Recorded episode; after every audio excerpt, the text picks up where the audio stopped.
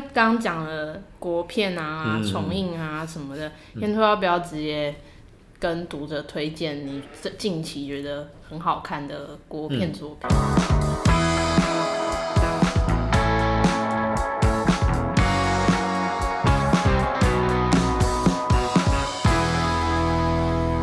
近期我也很喜欢的国片是《孤味》，《孤味》，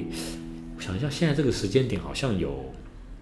呃，对，我记得他是这时候应该是有口碑场正在演，那但是之后应该是再过一周会正式上映。对，那《孤味》呃，因为因为有合作关系，所以我当然之前就先看过试片了。那《孤味》让我很很。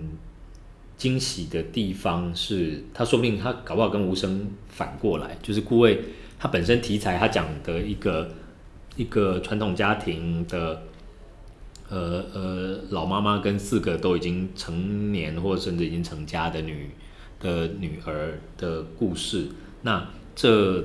这样的一个相对关系，然后呢要讲的是，OK，他因为老老父亲过世了，但是过世了之后呢，才呃因为。爸爸其实在，在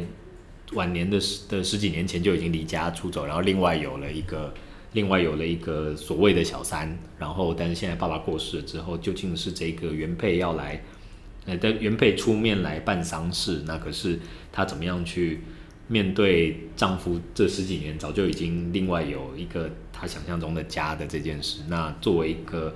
所谓典型的台湾女人，然后自己。一个人又花力气把把三个女儿抚养长大等等的这样的的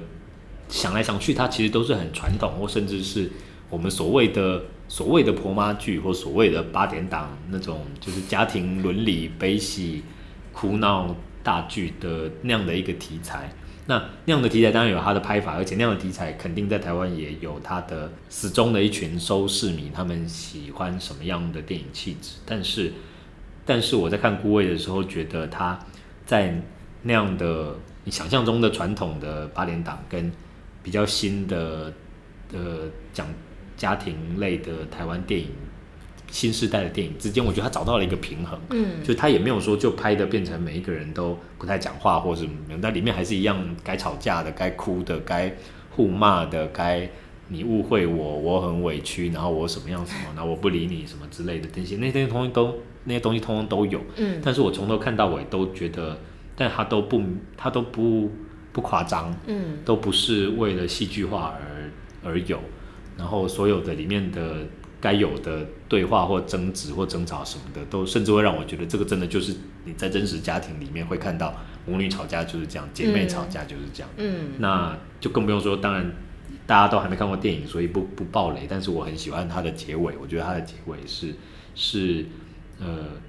不是只是感人而已，就是他有他有帮帮这样的题材想出了拍出了一个新的高度跟层次，嗯，所以对《孤味》也是我这一档非常推荐的台湾电影。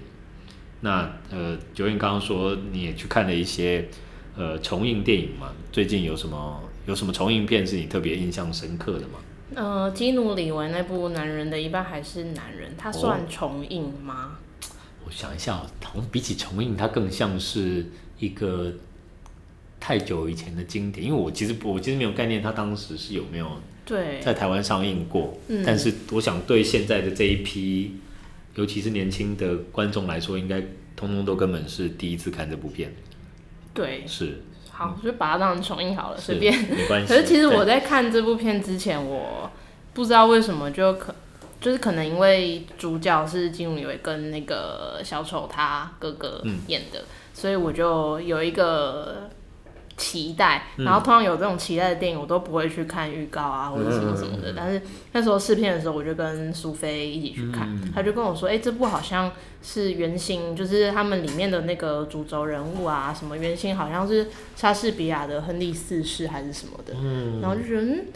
嗯好好特别哦，然后其实我那我那天去看试片的时候，精精神超级萎靡，我觉得好想睡。看完当下也没有太多想法，就是觉得有点难过。嗯、就是金努呃不是金努李维，是那个瑞凡，对对对对对对，他想爱金努李维，但是爱不到这样，因为他们身份背景就是有有差距。因为基努李维他演的是他的家世原本就很好，嗯、然后他年轻时候就是他们两个都是。在做那个叫什么男妓嘛？性工作者，嗯、然后。可是金宇选择这样做，只是因为他的一种叛逆而已。嗯、但是那个瑞凡菲尼克斯，他是因为他真的必须得这样做，嗯、就是身份背景已经有落差了。然后最后他在跟金宇告白的时候，他就说了一句台词，我就觉得超心痛的。嗯、他就说 “I love you and you don't pay me”。其实他的意思，他前面就是说，就是因为他是性工作者，所以所以很多人给他钱，他可以假装去爱他们。嗯、但是你没有给我钱，但我还是爱你。嗯、然后听完这句话，我就觉得好难过，怎么会这样？且重点是，